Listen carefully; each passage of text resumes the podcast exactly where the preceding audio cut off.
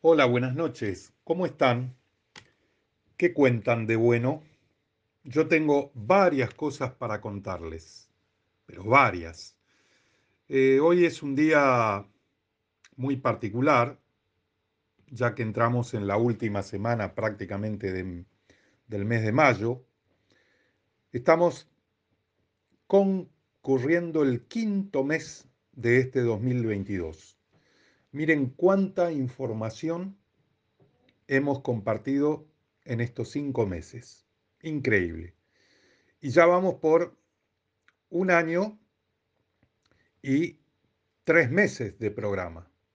O sea que eso es, uff, muchísimo, ¿no?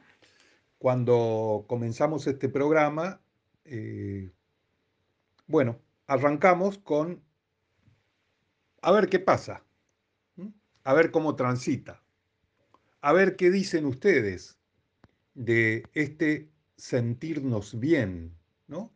A ver cómo se sienten después de un año y tres meses. Bueno, eh, hoy te voy a hacer ahora, en este primer bloque, una pequeña introducción, pero primero que nada quiero agradecer a Nicolás Arano, porque prácticamente que comenzamos juntos, y la verdad que no sabíamos qué impacto iba a tener su programa y el mío y cuánto nos íbamos a complementar. La verdad, gracias Nico, gracias por toda tu información, gracias por complementarte y ayudarnos a sentirnos mejor desde el deporte, desde la actividad física, gracias por tomar conciencia de que eh, no solo se trata de alimentos, el cuerpo, sino también de actividad física. Y la verdad que vos nos aportás mucho en eso porque yo no alcanzo con el tiempo que tengo, eh, igual que el tuyo, a aportar todo. Entonces, eh, se ha formado una buena dupla entre lo que vos haces y compartís con la audiencia y lo que yo hago y comparto sobre la alimentación, sobre la nutrición y sobre la suplementación. Así que eh, vamos a arrancar el programa de hoy con algunas frases que me han inspirado cuando comencé este programa y que tienen que ver con eh, el padre de la medicina, con Hipócrates. Hipócrates eh, allá por el siglo V antes de Cristo, Hipócrates decía lo siguiente, que tu alimento sea tu medicina. ¿Escucharon bien? ¿Mm? Cinco siglos antes de Cristo, un griego, un filósofo, después fue nombrado padre de la medicina, él decía que tu alimento sea tu medicina. O sea que le daba una importancia tremenda a lo que es la alimentación. Porque con eso tenías que mantenerte a raya. Y si tenías alguna deficiencia, algún mal, algún dolor, alguna enfermedad, bueno, con el alimento tenías que curarte. Y después agrega, y que tu medicina sea tu alimento. O sea que redobla la apuesta de lo importante que es la alimentación en nuestro organismo, en nuestro cuerpo. Bueno, ojalá eh, esta no sea una frase trillada, una frase más, sino que sea una toma de conciencia para vos de que alimentarte todos los días es muy, muy importante. Y eh, agregaré una palabra más. Y delicado. O sea, no puedo meter cualquier cosa en la boca. No puedo introducir cualquier basura de las que hoy venden, empaquetadas muy bien, con, con lindas letras, con lindo envoltorio. No puedo meter esas basuras en mi cuerpo porque puede que le esté haciendo daño y no me doy cuenta. Y tal vez me guío solamente por el gusto. No, tengo que tomar conciencia de que la alimentación es algo muy importante y es vital, porque somos lo que comemos. ¿Sí? Pero podemos literalmente transformar nuestros cuerpos y nuestras mentes eligiendo una alimentación inspiradora. ¿Sí? Algo que nos ayude a sentirnos mejor, algo que nos ayude a prolongar el bienestar, a que no sea solo un comer por comer. Tenemos que aprender a elegir los alimentos que nos aporten energía y que sean saludables. Y tenemos que mantener el cuerpo en buena salud. Eso es un deber, un deber de Estado. Eso ni se discute ni entra en tela de juicio. Mantener el cuerpo en buena salud es un deber. De lo contrario, no podremos mantener nuestra mente fuerte y clara. ¿Sabes quién decía esto? Buda. Te hablé primero de Hipócrates, en el occidente, en el mundo griego y todo su esplendor. Pero mucho antes, en el oriente, dos mundos que ni se tocaban, ni se conocían, ni intercambiaban información, ni tenían comunicación, Buda decía, mantener el cuerpo en buena salud es un deber. De lo contrario, no podremos mantener nuestra mente fuerte y clara. ¿Mm? Sigue en la línea de que tu alimento sea tu medicina. Y otro griego, también contemporáneo de Hipócrates, él decía que somos lo que hacemos día a día. Eso es lo que somos. Aparte de que somos lo que comemos, somos lo que hacemos día a día. De modo que la excelencia no es un acto, no, es un hábito. Esto lo decía Aristóteles. La excelencia no es un acto, sino un hábito, porque somos lo que hacemos día a día y somos lo que comemos día a día. O sea que, aparte de ser importantísimo sentarnos a comer, por todo lo que transfiere ese ritual en familia, sentarnos a la mesa, compartir, dialogar, mirarnos, ingerir los alimentos, y eso lo hacemos día a día, pero depende del alimento que elegimos. Ese hábito de elegir los alimentos es el que nos puede transformar el cuerpo y la mente, ¿sí? En ser algo inspirador, porque tenemos que hacer de nuestra alimentación nuestra mejor medicina preventiva. ¿Se entiende? Tenemos que hacer de nuestra alimentación nuestra mejor medicina preventiva. Porque ser saludable es más que un objetivo es una forma de vida. Y eso es lo que lunes a lunes yo te vengo comentando y te vengo compartiendo todas estas herramientas para que vos tengas un objetivo claro en tu vida.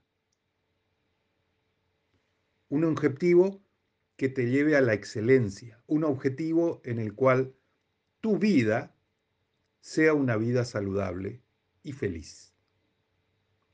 Por eso, deseo que te sientas bien eligiendo cada uno de estos alimentos que yo te voy compartiendo. ¿Para qué? Para que seas feliz, para que goces de buena salud, para que vos te mires y te veas bien, aparte de sentirte bien. Y que los demás te miren y te digan, qué bien que te veo, qué bien que estás. Así arrancamos el día de hoy y tengo dos temas para continuar con lo que venía hablando.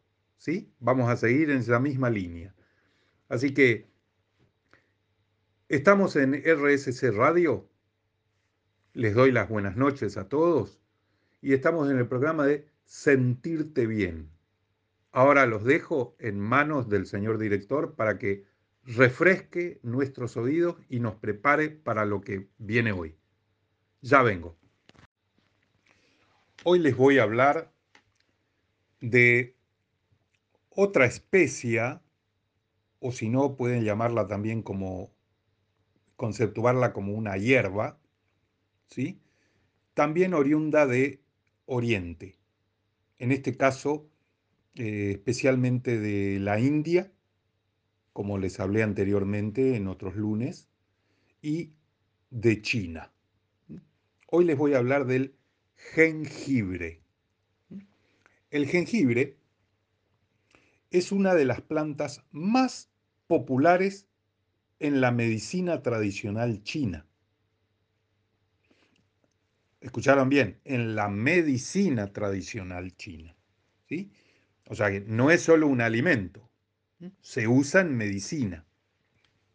Lógico, nuestra medicina eh, occidental, alopática, eh, muy ortodoxa, eh, es muy distinta, muy diferente a la medicina china. Acá el jengibre es una de las plantas más populares en la medicina tradicional china. Además, es un antiinflamatorio natural que ayuda a combatir enfermedades respiratorias, artrosis y problemas digestivos.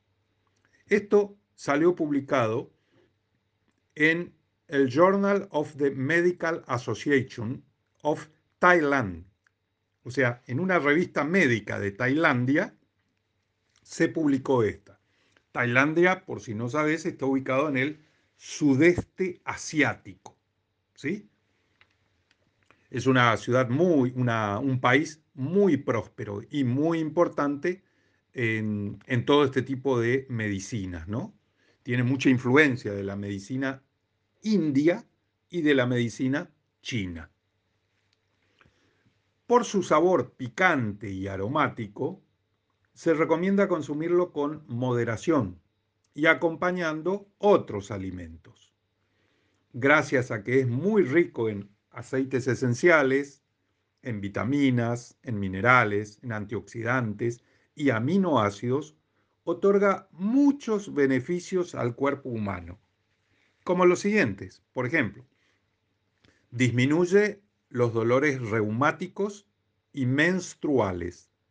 Es eficaz contra la gripe y los resfriados, al favorecer la expectoración en este tiempo, ¿no? El tiempo este que estamos transitando de mediados de otoño y entrando al invierno.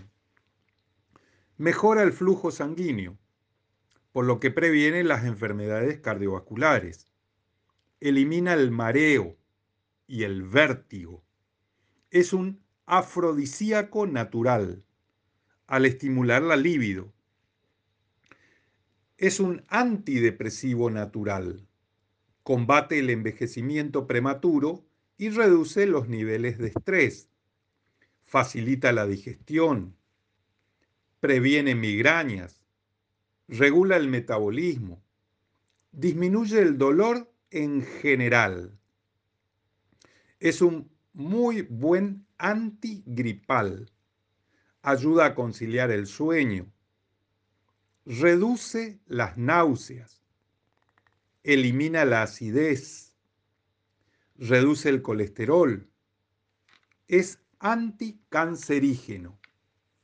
Esta planta, por si recién llegas, te cuento que te incorporas al programa, te cuento que estoy hablando del jengibre. Esta planta es herbácea, cuyo rizoma es perenne. El rizoma es lo que está debajo de la tierra, sería como la raíz, ¿sí? Es nudoso, es tuberoso, con una corteza de color madera, ceniciento y rugosidades transversas de sabor picante e intensamente aromático. al jengibre le, le, dan distintos usos. Tostado sobre ceniza caliente se emplea para curar diarreas, detener hemorragias y excelente estimulante de los vasos sanguíneos periféricos. La corteza del rizoma se utiliza para aliviar el edema y la hinchazón abdominal. Combina muy bien con la salsa de soja, con vinagres, con sésamo y con aceite. El jengibre está catalogado como una medicina herbal y muchos estudios han demostrado su efectividad como analgésico. Tiene distintos beneficios, ¿no?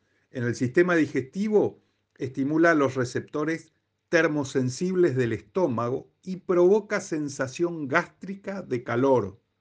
Además, aumenta el peristaltismo de los intestinos. En el sistema respiratorio es muy útil para el resfriado, para mejorar la producción de esputo. Es útil en el tratamiento del mareo del viajero. Tiene una acción antiinfecciosa que se emplea en el tratamiento de la bronquitis y como vermífugo. Como antioxidante, eh, este compuesto está lleno de gingeroles, es el principio activo, gingerol con G, gingeroles, los monoterpenoides que tienen una gran capacidad de captar sustancias oxidantes, especialmente los radicales libres, ¿no? El nombre científico del jengibre es Singibiri officinale.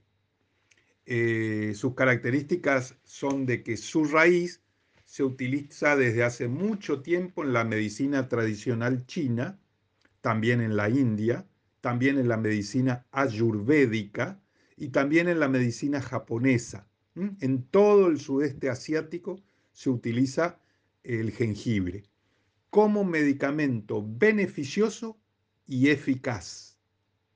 Fíjense que nosotros al jengibre lo encontramos en la verdulería y cada vez es más común. Y las personas que ofrecen su jengibre, hasta en la calle a veces se ofrece, en las veredas uno va caminando y encuentra que están ofreciendo jengibre, eh, y en cambio en Oriente, y nosotros acá lo tenemos como una verdura, como una verdura, algo más que viene a como un alimento más, ¿sí? que viene a mezclarse con otros alimentos que nosotros ingerimos. ¿sí? Pero estamos hablando de alguna comida. Sin embargo, en Oriente forma parte de un medicamento beneficioso. ¿Ven la diferencia que hay en las mentalidades? ¿Sí? En las formas de ejercer la medicina, en el concepto. ¿Sí? Así que eh, tenemos que tener en cuenta esto, que para nosotros, eh, además de un tubérculo que está ofrecido ahí en una verdulería y que le da un sabor exquisito a nuestras comidas, además de eso, es un medicamento beneficioso y eficaz. Sus propiedades son expectorante, analgésico, antiinflamatorio, antiemética, antitusiva, astringente, antipirética, antiespasmódica, anticoagulante, digestiva y aumenta las defensas. El jengibre puede aliviar malestares digestivos, náuseas y vómitos, vértigos, trastornos circulatorios, dolores y espasmos musculares, estimula el flujo salival y la secreción de jugos gástricos. Este tema es muy importante, ¿eh? la de la secreción de jugos gástricos.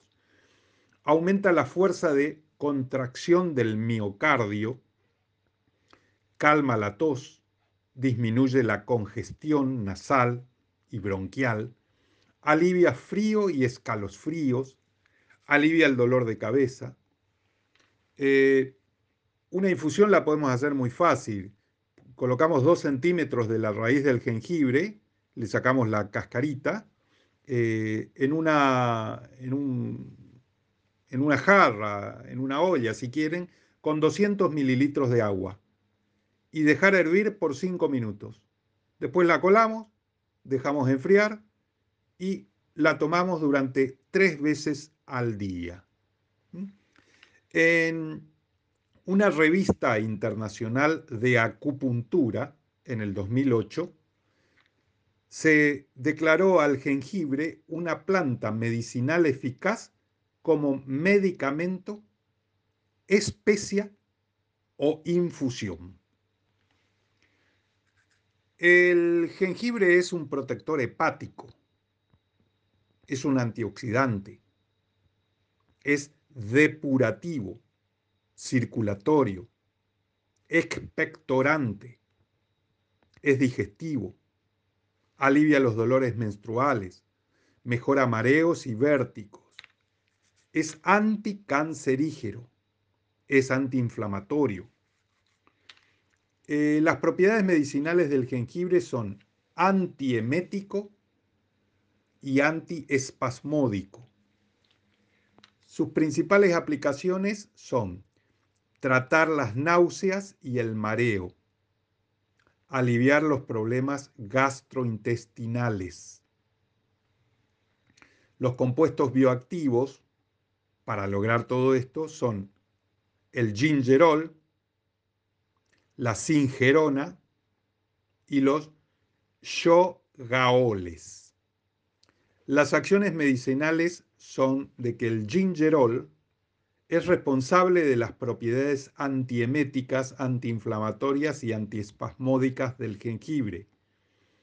En el jengibre seco, este compuesto, el gingerol, se transforma en shogaoles, picantes que se consideran la forma medicinal más potente del jengibre, mientras que al cocinar la raíz, el gingerol se convierte en singerona, que posee un sabor más dulce, aunque también proporciona beneficios digestivos y antiinflamatorios.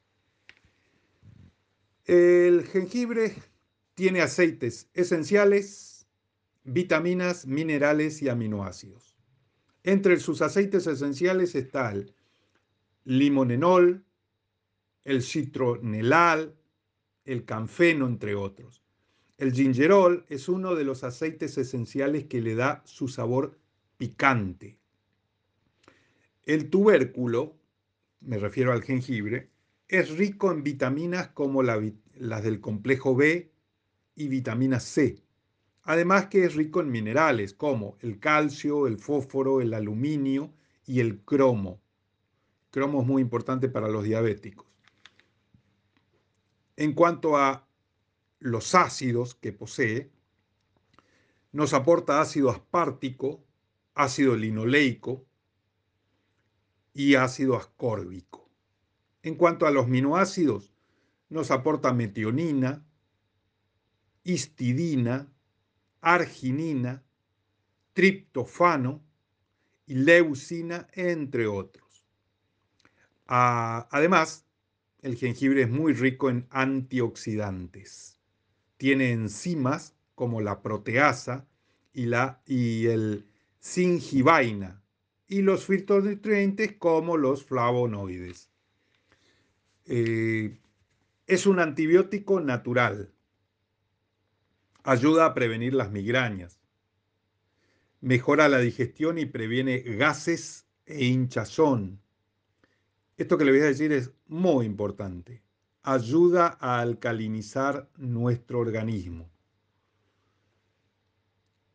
Combate las náuseas provocadas por embarazo quimioterapia y postoperatorios. ¿Se van dando cuenta qué importante es nuestra alimentación? Eh, acá está la prueba, en esta simple raíz y esta importante raíz, la del jengibre. Así que, aparte de ser un analgésico, es una fuente de vitamina C, de magnesio, de cobre, de manganeso, de potasio, relaja y alivia el tracto intestinal, reduce los efectos de la quimioterapia. El jengibre actúa los jugos gástricos. Para ello, solo debemos comer un poco de jengibre fresco cinco minutos antes de la comida. Mejora la absorción de nutrientes esenciales en el cuerpo. Es un analgésico. Reduce las náuseas. Con este fin, consume un poco de la raíz con una cucharada de miel. Disminuye las flatulencias, para ello solo debes masticar durante 5 minutos un poco de jengibre. Evita los calambres, mejora el flujo sanguíneo, por lo que previene las enfermedades cardiovasculares. Si tenés dolor de garganta, bueno, y congestión, con un poco de té de jengibre es suficiente. Previene el cáncer de colon y de ovarios, disminuye las migrañas, combate el envejecimiento prematuro y reduce el nivel de estrés. El jengibre es muy bueno para los resfriados, refuerza el sistema inmunológico, es anticancerígeno, es bueno contra la migraña, contra la náusea y vómitos por embarazo, tiene propiedades de quemar grasa, o sea que es ideal para las personas que están con sobrepeso u obesidad. Está indicado para combatir la artritis. Me da alivios hacia los cólicos menstruales, combate el colesterol y es rico en antioxidante. Creo que el jengibre es un favorito más para condimentar mis alimentos o para tomarme un té de jengibre. ¿Qué te parece? Puede mejorar un poquito nuestra calidad de vida, ¿no? Bueno, yo sé que sí. Y yo sé que de a poquito vos lo vas a ir incorporando. Te espero en el siguiente bloque. Bueno, acá estoy nuevamente con vos, en sentirte bien. Y siguiendo esta línea, la que Hipócrates nos ha planteado que tu alimento sea tu medicina, fíjate lo que otro médico muy conocido, ya más cerca nuestro, ¿no? Maimónides. Él decía, ninguna enfermedad que pueda ser tratada con dieta debe tratarse por ningún otro medio. Maimónides. ¿Sí? Así que tenemos que aprender a elegir los alimentos que nos aporten energía y que sean saludables. ¿Sí? De eso se trata este programa y el objetivo. Para estar saludables para sentirnos bien. Y ahora voy a continuar con otra hierba. Otra hierba que también es del oriente. Es una hierba que es propia de la India y de todo el sudeste asiático. O sea, de Tailandia, de Myanmar, de Vietnam, de, Indonesia, Singapur, de todos estos lugares, ¿sí? Eh, te voy a hablar de la albahaca, que es tan rica y le da tan lindo sabor a nuestras comidas. Así como el jengibre, que tiene su característica, por lo que aporta a nuestras comidas, la albahaca también tiene lo suyo. Y así como él, eh, tiene un fuerte impacto a nivel medicinal. ¿sí? Eh, nosotros lo vemos como un ingrediente más de una hierbita que se pone ahí o unas hojas y que le dan sabor y lindo gusto, nada más. Pero no, la albahaca es mucho más que eso. Osimum basilicum es el nombre científico de la albahaca. Osimum basilicum. Se asocia de entrada con el sabor de la cocina mediterránea. Es típica, ¿no? Si bien es originaria de la India, donde se suele consagrar a la deidad de Vishnu y se emplea a fondo en la medicina ayurvédica traída a Europa por los griegos. Y cuando fue traída a Europa, al poco tiempo fue traída a América por los españoles. por eso nosotros conocemos y tenemos albahaca. Es también un ingrediente insustituible en la cocina tailandesa y vietnamita.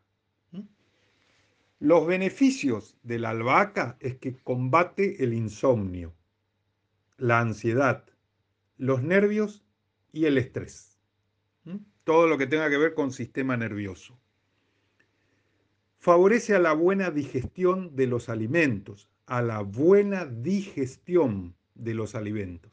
Evita los gases y las flatulencias.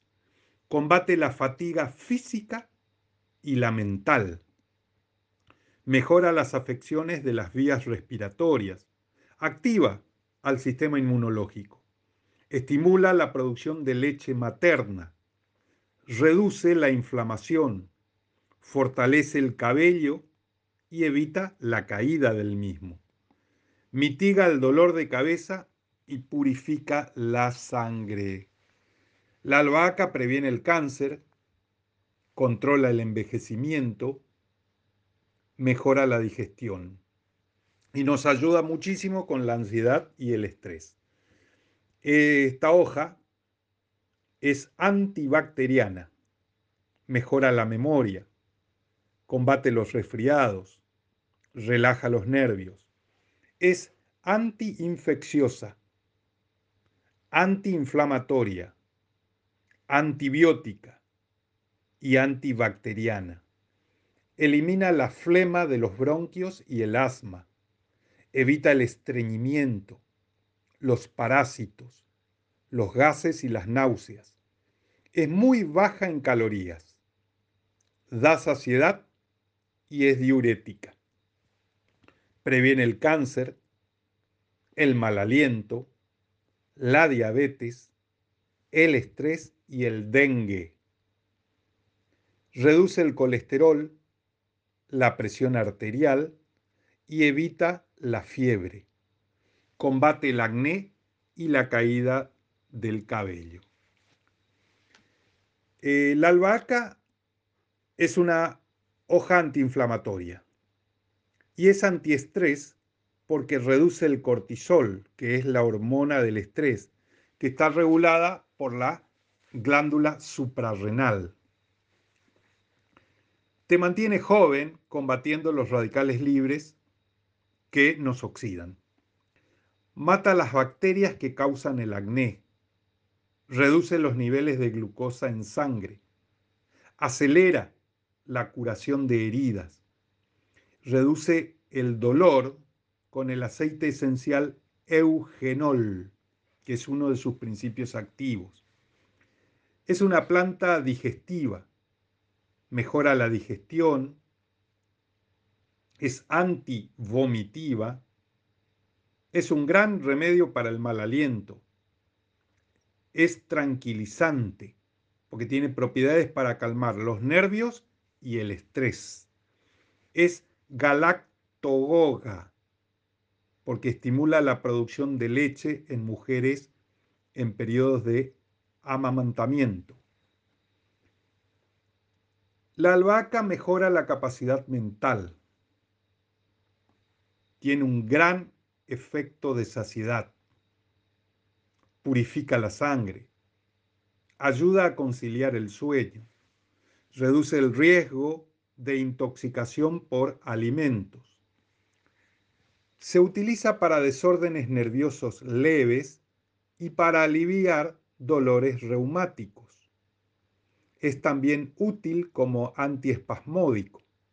Se consume como infusión y es más efectiva con la albahaca fresca. Estimula la secreción de leche en las mamás en periodo de lactancia. Cuentan que para mitigar los dolores de parto debe tener la parturienta una raíz de albahaca en la mano y apretarla fuertemente.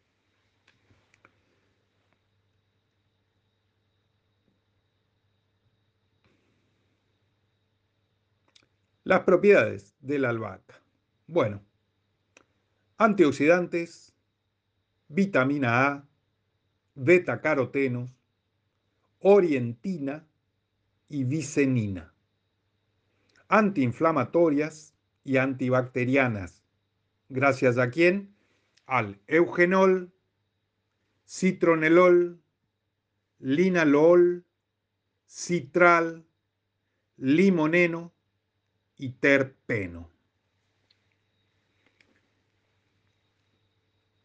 Bueno, como verás, la albahaca es muy completa, pero eh, si tenemos una digestión pesada, la albahaca nos va a ayudar. Para una inflamación intestinal, para las flatulencias, para los trastornos gástricos, para la ansiedad, algo muy común en esta ciudad y en este tiempo, ¿no? En este momento que estamos viviendo. Los nerviosismos, el insomnio, la faringitis, la laringitis. Bueno, en todo esto la albahaca nos va a ser de gran ayuda. Sus propiedades son diurética, antiespasmódica, carminativa, antiinflamatoria. Se emplea en jaquecas de origen nervioso o jaquecas de origen digestivo. Tiene propiedades tranquilizantes y relajantes. Está indicada en digestiones pesadas, procesos de inflamación gástrica o intestinal. Nos ayuda a eliminar gases y también se emplea en inflamaciones nasales y faríngeas. Es un buen estimulante del apetito. La variedad que crece en la India era considerada sagrada encontrándose en muchos hogares como hierba protectora. En cuanto a las picaduras o mordeduras de insectos, la albahaca nos ayuda a mejorar y a calmar esa picadura. Para el dolor de cabeza, para trastornos en los dientes, es muy buena porque posee eugenol, que eso trabaja directamente en el nervio del maxilar. Para la leucodermia, relajante nervioso, insomnio y ansiedad, estimula la producción de leche materna, repele los mosquitos, reduce el malestar estomacal y los vómitos, ayuda a eliminar cálculos del riñón, combate la fatiga física y mental, equilibra la salud emocional, es antibacterial, antihongos, antioxidante, antiinflamatoria, trabajan los trastornos del aparato digestivo, mejora la visión, reduce la fiebre. Posee aceites esenciales como el cineol, estragol o eugenol, taninos, flavonoides y antioxidantes. Gracias a su efecto saciante, ayuda a evitar la ansiedad por comer fuera de los horarios de las comidas. Ayuda a prevenir el mal aliento, ayuda a mejorar el tránsito intestinal, lo que la hace buen digestivo. Combate la retención de líquidos, lo que ayudará a no sentir hinchazón en cara y piernas principalmente. Es un antiinflamatorio natural. La albahaca es una hierba medicinal, sobre todo en la medicina ayurvédica, en la medicina china también. Promueve la eliminación de la materia catarral y la flema bronquial. Fortalece al estómago e induce a la transpiración abundante. El jugo de hojas de albahaca se puede utilizar para bajar la fiebre. Nos ayuda con los cálculos renales, ayuda a movilizar el moco en la bronquitis y en el asma, se reduce el nivel de colesterol en la sangre. Las hojas son muy eficaces para la úlcera y las infecciones en la boca. La hierba es útil en los trastornos dentales. Enfermedades comunes en los niños, como el resfriado, la tos, la fiebre, la diarrea y los vómitos, responden favorablemente al jugo de las hojas de albahaca. La hierba es un profiláctico preventivo y curativo para las picaduras o mordeduras de insectos. Sirve para tratar los vómitos y vértigos derivados de la menopausia, además de que posee propiedades sedantes y gástricas.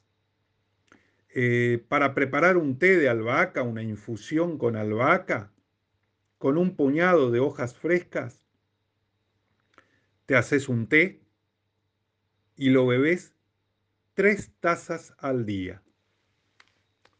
Te va a beneficiar. Las propiedades farmacológicas que posee la albahaca combate la fatiga física y mental, favorece las digestiones, ayuda a combatir la inapetencia, evita la debilidad muscular, activa el sistema inmunológico, combate el envejecimiento prematuro, ayuda a reducir la inflamación, evita el estreñimiento, combate el acné y la caída del cabello, facilita las digestiones pesadas, aumenta la secreción, la secreción de leche, perdón, calma los vómitos, alivia el malestar gastrointestinal, refuerza el sistema nervioso, calma los nervios en el estómago, evita el mal de altura y mejora sus síntomas, combate los resfriados y gripes, ayuda en casos de depresión y agotamiento, combate el insomnio, estimula el apetito, combate el mal aliento, mejora las llagas en la boca, las aftas, fortalece el cabello y evita su caído, caída y es un relajante para los nervios. Creo que ahora, después de todo lo que te conté, no la vas a considerar solamente a la albahaca por algo que te da buen gusto, ¿sí? O que le da lindo color al plato de comida. Creo que la albahaca es algo más que eso. Pensá solamente que para la India, en la medicina ayurvédica, está considerada como un medicamento, igual que el jengibre para la medicina china. Creo que la albahaca también es un favorito más. Eh, no empieces una dieta que durará algunos días. No, eso no. Comenzá un estilo de vida que dura para siempre. Esa es la idea. La salud no se trata del peso que perdemos. No, no. Eso no es salud. La salud se trata de la vida que ganamos. Eso es salud. con esto ya me voy despidiendo, ¿no? El día de hoy. Porque todo esto que estamos hablando no se trata de llenarte, de sentirte pipón, de llenar el estómago. No, no se trata de esto. Se trata de nutrirte.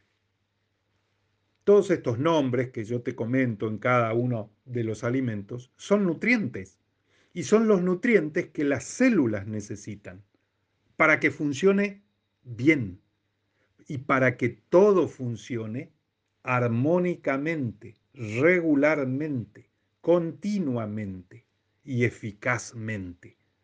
¿Sí? Entonces, la salud es mucho más que el peso que perdés. ¿Sí? Se trata de nutrir a tus células correctamente. Por eso una dieta, que vas a comenzar una dieta tal o una dieta cual o una dieta esto o lo otro, no es comenzar una dieta que va a durar semanas, meses tal vez, y después ya la abandonas. Te cansaste o querés cambiar. No, esto no se trata de una dieta. Esto se trata de comenzar un estilo de vida que dure para siempre. Chao. Nos vemos el lunes que viene. Que tengas una linda semana.